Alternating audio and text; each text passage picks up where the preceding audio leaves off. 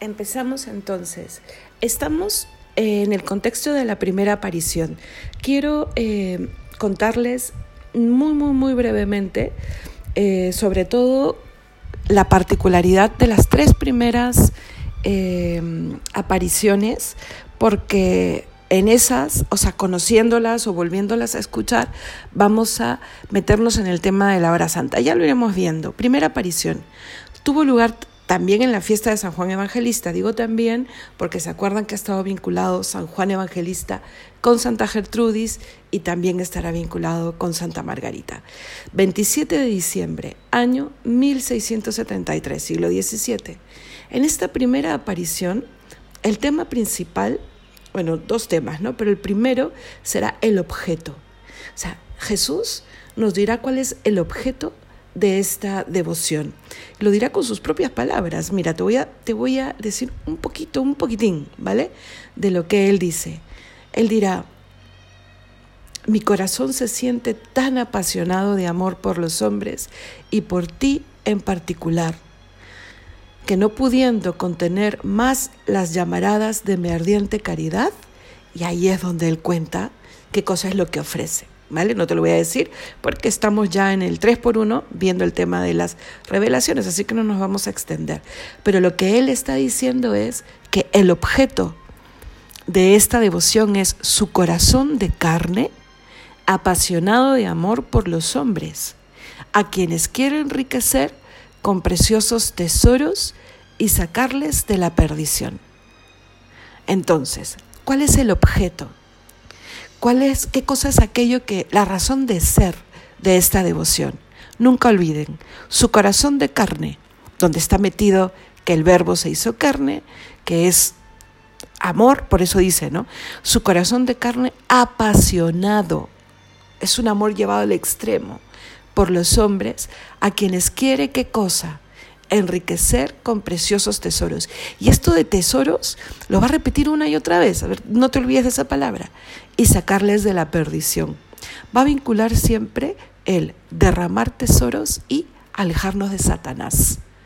Por eso, eh, chicos, em, hermanos, todos, eh, esta devoción siempre junta ambas cosas, derrama muchísimas gracias eh, para perseverar, para amar mejor, para tener paz. Y junto con eso nos aleja del mal. Vamos siendo más conscientes de las faltas, ya no las minimizamos, nos damos más cuenta, eh, sabemos discernir. Por eso anda tú tomándote el pulso y viendo eh, el fruto de esta devoción en ti. ¿Vale? Segunda aparición es más o menos unos meses después, en 1674, y también tiene un tema principal. Será la esencia de esta devoción, ¿vale? ¿Y saben cómo la simboliza?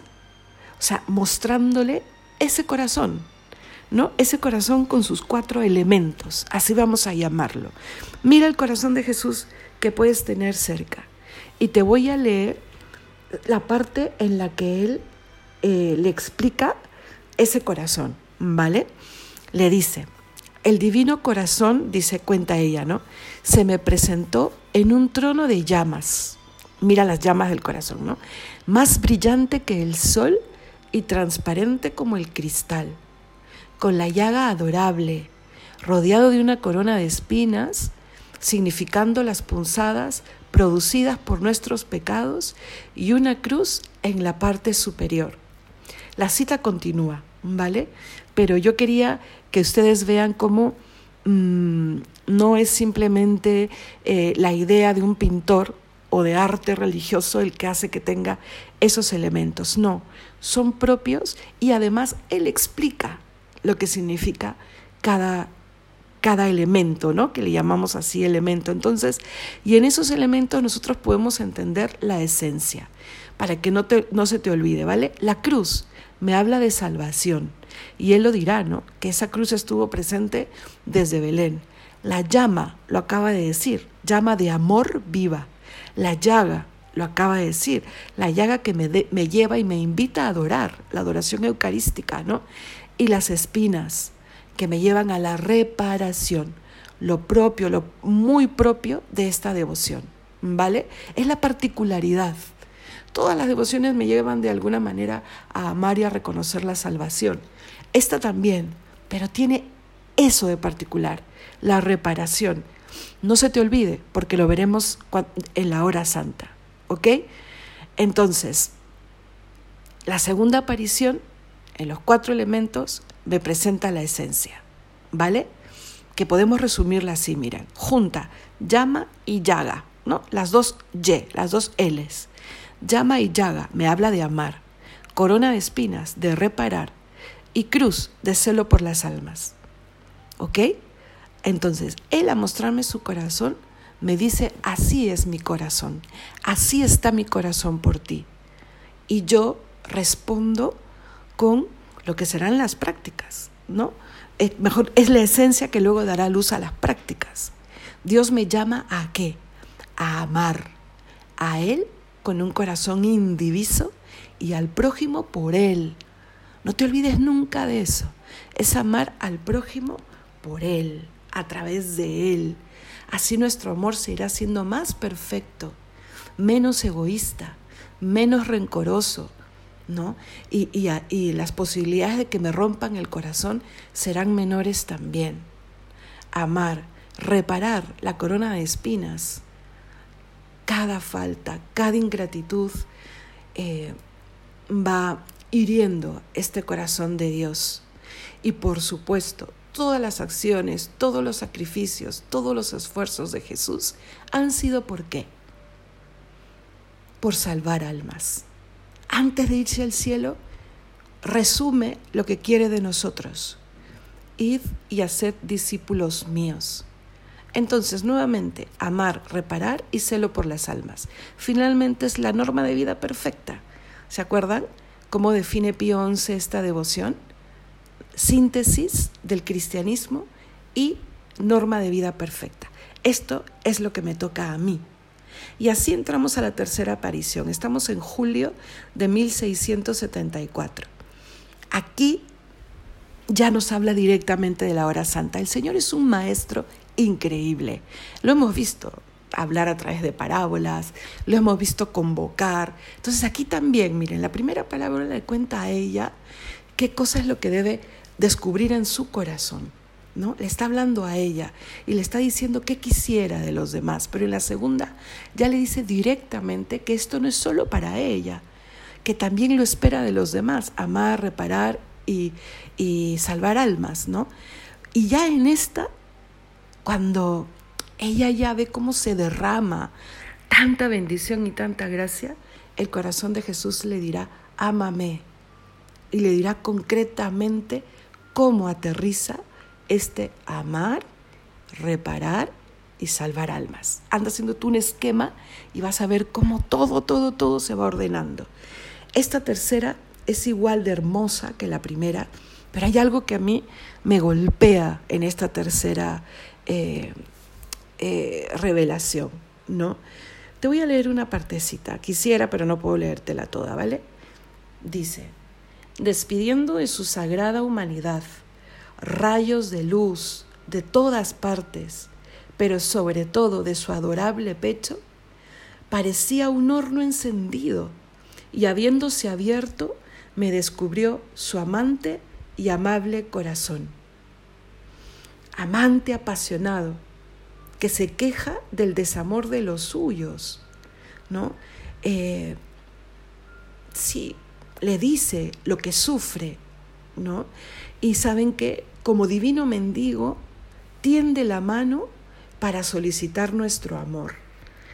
Eh, yo te invito a que escuches a lo largo de esta semana y de la próxima, que veremos eh, exactamente lo que el corazón de Jesús le dice, ¿no? Pero realmente como un divino mendigo suplica.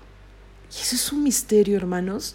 Estamos hablando de Dios creador por el cual existe todo. O sea, por el cual todo está ordenado y, en fin, por el cual existo yo. O sea, y funciona todo lo que yo tengo dentro, que si lo saco es un pedazo de carne, un pedazo de pulmón, un pedazo de tripas, hace que todo funcione de una manera ordenada mientras tengo vida. y por encima de eso, tengo alma. Alma que peca, pero alma que Él ha querido redimir.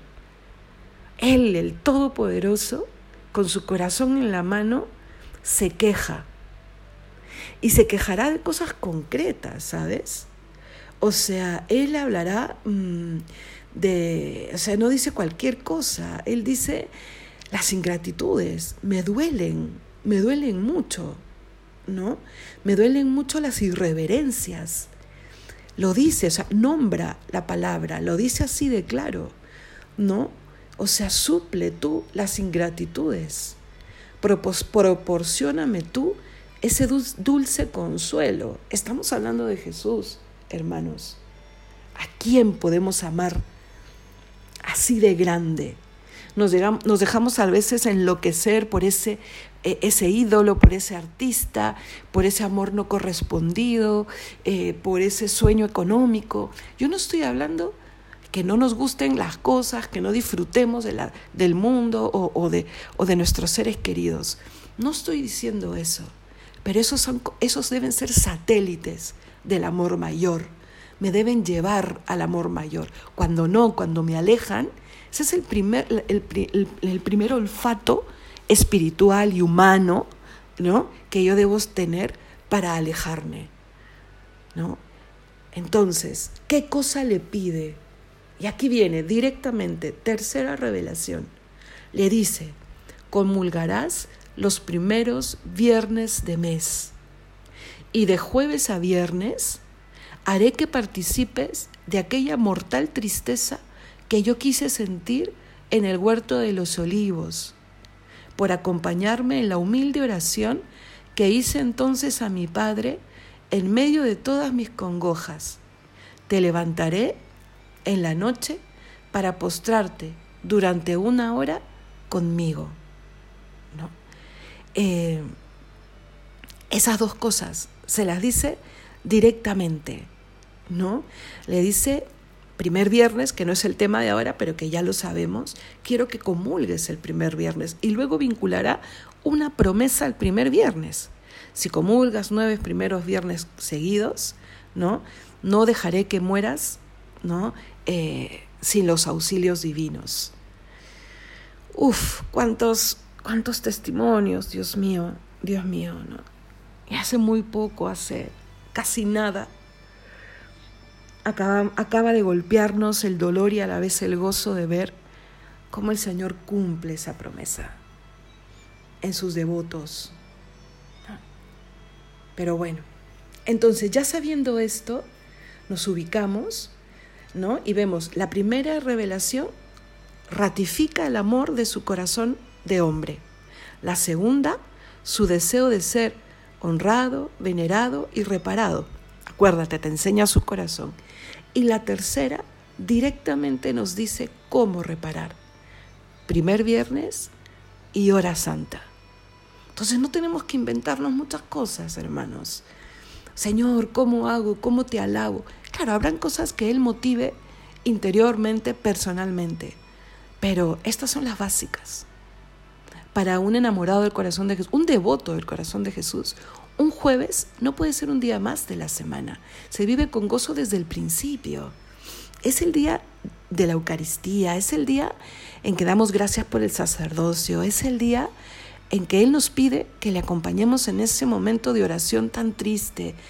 Uf, o sea, y el primer viernes, ¿no? Es un día al mes en el que, bueno, no vamos a hablar del primer viernes, ¿vale? Pero ya sabemos que primer viernes y hora santa. Entonces, ¿qué encontramos en la hora santa? ¿Qué vemos? O sea, ¿qué tienen en común? ¿No? ¿Qué comparten? Dos cosas. Es oración frente al Santísimo, ¿no? Reviviendo qué oración, qué día. Piensa rapidito, qué día de la vida de Jesús. Getsemaní, esa noche. Entonces, en la hora santa se une esta doble oración, la nuestra oración frente al Santísimo, reviviendo la oración a Getsemaní, pero sin dejar solo al Señor. ¿Vale? Entonces, mm, te vuelvo a leer, ¿vale? De jueves a viernes haré que participes de aquella mortal tristeza que yo quise sentir en el huerto de los olivos, por acompañarme en la humilde oración que hice entonces a mi Padre, en medio de todas mis congojas. Te levantaré para postrarte durante una hora conmigo. Y ahora viene lo que muchas veces nos preguntamos, ¿qué hago en la hora santa? ¿Cuántas veces me lo he preguntado yo? Se lo he preguntado a mi director espiritual. ¿Cuántas veces me lo han preguntado? ¿Qué hacemos en la hora santa?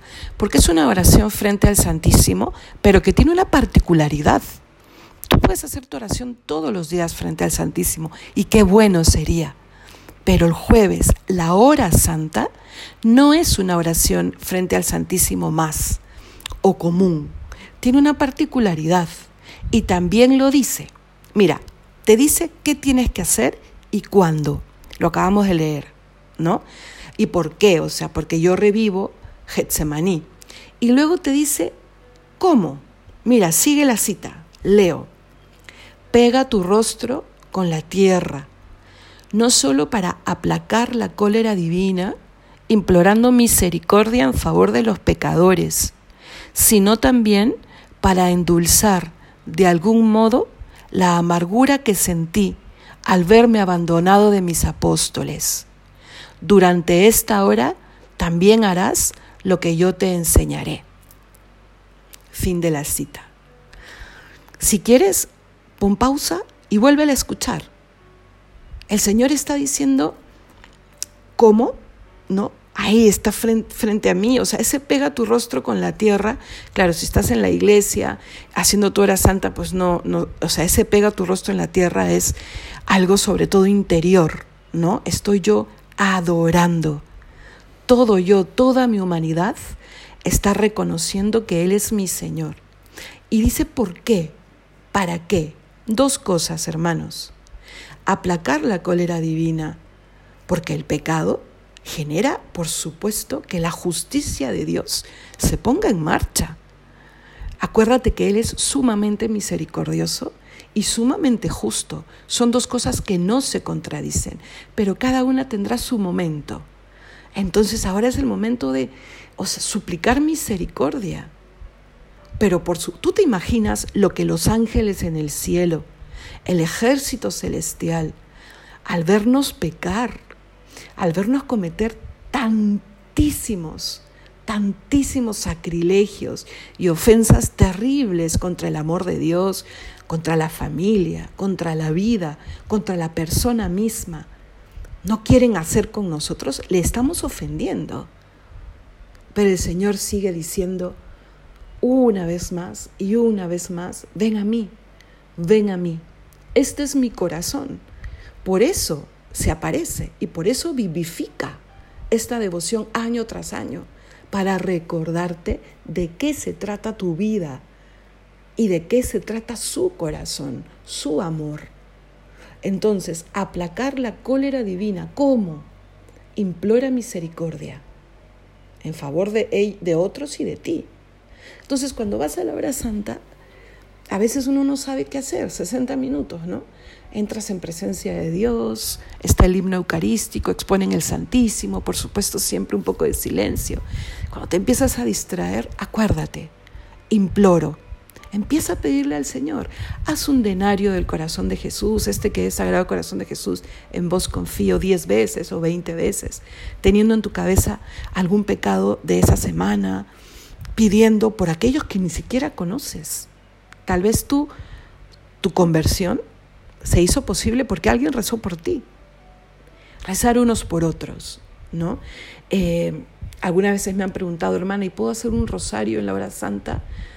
Mm, puedes, mientras 60 minutos sea mucho. Yo más bien diría, aunque sea dos denarios, ¿no? Para que puedas hablar con Jesús de otra cosa. Porque ahí viene la segunda parte.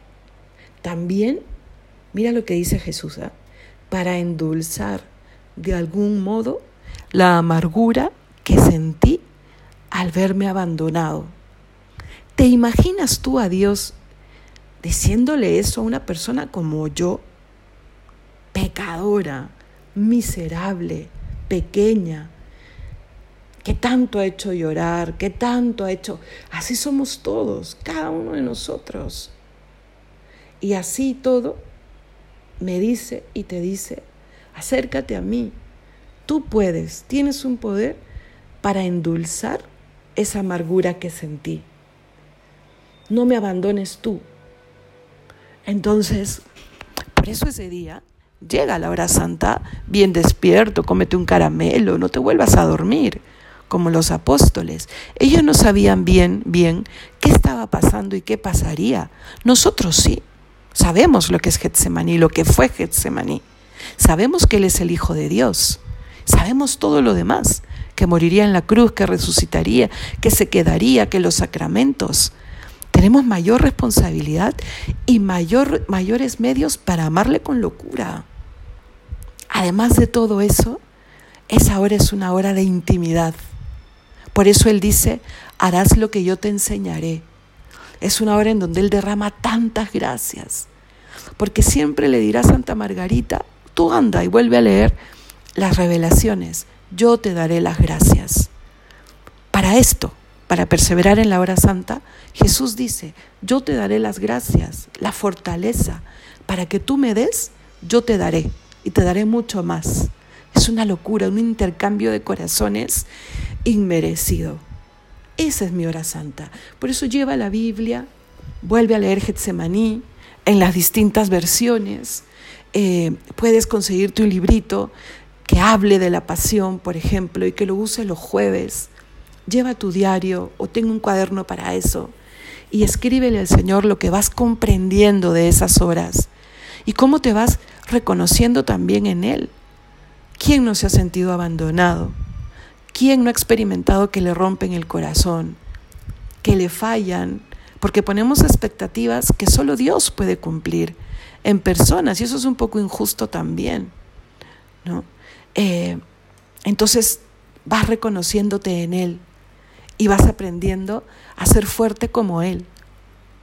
Vas aprendiendo a pedir como Él pidió al Padre, pero también a decirle que no se haga mi voluntad, sino la tuya realmente es un aprendizaje, una clase magistral, la hora santa. Es mucho más que eso. Es un encuentro de corazón a corazón. Por ratos te verás tú reclinado en su pecho, como San Juan, como Santa Gertrudis, como Santa Margarita, como su madre. Por otro rato le verás a Él, o sea, Dios mío, es una locura, pero a Él queriendo descansar en ti que se acerca y te dice, mm, Juan, eh, no sé, nena, eh, se acerca y te dice, mira lo que está pasando en el mundo, mira lo que ha sucedido aquí, mira las leyes que han aprobado. Mira, cada segundo muere un pequeño en el vientre de su madre, el lugar más sagrado. Mira lo que sucede. Y tú puedes recibirle. Y tú puedes crear un lugar en tu corazón para que Él encuentre dónde reclinar su cabeza. Es un misterio que no se comprende así de fácil con tres palabras que yo te digo, pero sí se puede ir comprendiendo un poco más cada día. Y también podemos ir conociendo cómo es Jesús, cómo ama Jesús, cómo piensa, cómo decide, cómo vive, cómo aprovecha cada circunstancia del día, de la vida. Y así es más fácil amarle, tenerle a nuestro lado e imitarle. Mira todo lo que nos puede dar la hora santa. Entonces, en la siguiente sesión vamos a ir un poco más a las cosas ya prácticas, algunos consejos, si me distraigo, cómo salgo de la distracción, me dejo entender, pero no te olvides de estas tres cosas. Él te dice, implora misericordia, consuélame, como el ángel que le consoló. No me abandones como los apóstoles le abandonaron. Y por supuesto, yo te inspiraré cosas personales. Tres cosas, ¿vale? Tres cosas. No te olvides que como dice San Pablo en la carta a las colosenses, ha de completarse en nuestra carne lo que falta a la pasión de Cristo. ¿Qué puede faltar a la pasión de Cristo? ese 1% que nos toca a nosotros, perfeccionar nuestra libertad para entregarlos, entregarnos completamente, dejar que la gracia purifique esa libertad, purifique nuestra voluntad y nuestro corazón, nuestro entendimiento, para poder abrazarnos a Él, para dejar que los velos que hacen que no entendamos completamente el porqué y el para qué de la vida vayan corriéndose e ir dejando que la luz de Dios nos haga también luz. ¿Ok? Entonces, ahí nos vamos a quedar. El día sábado tendremos la siguiente parte. Y mañana es jueves, así que ya sabemos, ¿no? Decirle a, al corazón de Jesús, aquí estamos. Él le decía a Santa Margarita, querría hacer posible padecer más. No, pero no es posible. Jesús lo padeció todo por nosotros, pero Él le dice eso a Santa Margarita, porque sabe que no ha sido suficiente para muchos, tiene sed de almas. Y por eso se queja y le dice, pero ellos corresponden a mis desvelos en hacerles toda clase de beneficios con frialdades y desdenes. Que en la hora santa de mañana vayamos a consolarle y reparemos nuestras propias frialdades y desdenes. Podamos suplir tantas ingratitudes. Pero como Él dice, ¿no? En la medida de tus fuerzas. Qué alma tan, tan comprensiva. Yo sé que lo que nos pide puede parecer, uff, demasiado, consolar a Dios. Pero no te olvides de lo que Él dice, en la medida de tus fuerzas y en otro momento dirá, y yo seré tu fortaleza. Entonces mañana que llegues a la hora santa, lo primero que Él hará es darte un baño de fuerzas, un baño de gracias, para que tú puedas consolarle y repararle. ¿Vale? Entonces, que Dios te bendiga y que el corazón de Jesús siga tomando posesión de tu alma para hacerla más grande. Vamos a despedirnos rezando una de María. En el nombre del Padre, del Hijo y del Espíritu Santo. Amén. Dios te salve María, llena eres de gracia, el Señor es contigo. Bendita tú eres entre todas las mujeres, y bendito es el fruto de tu vientre Jesús.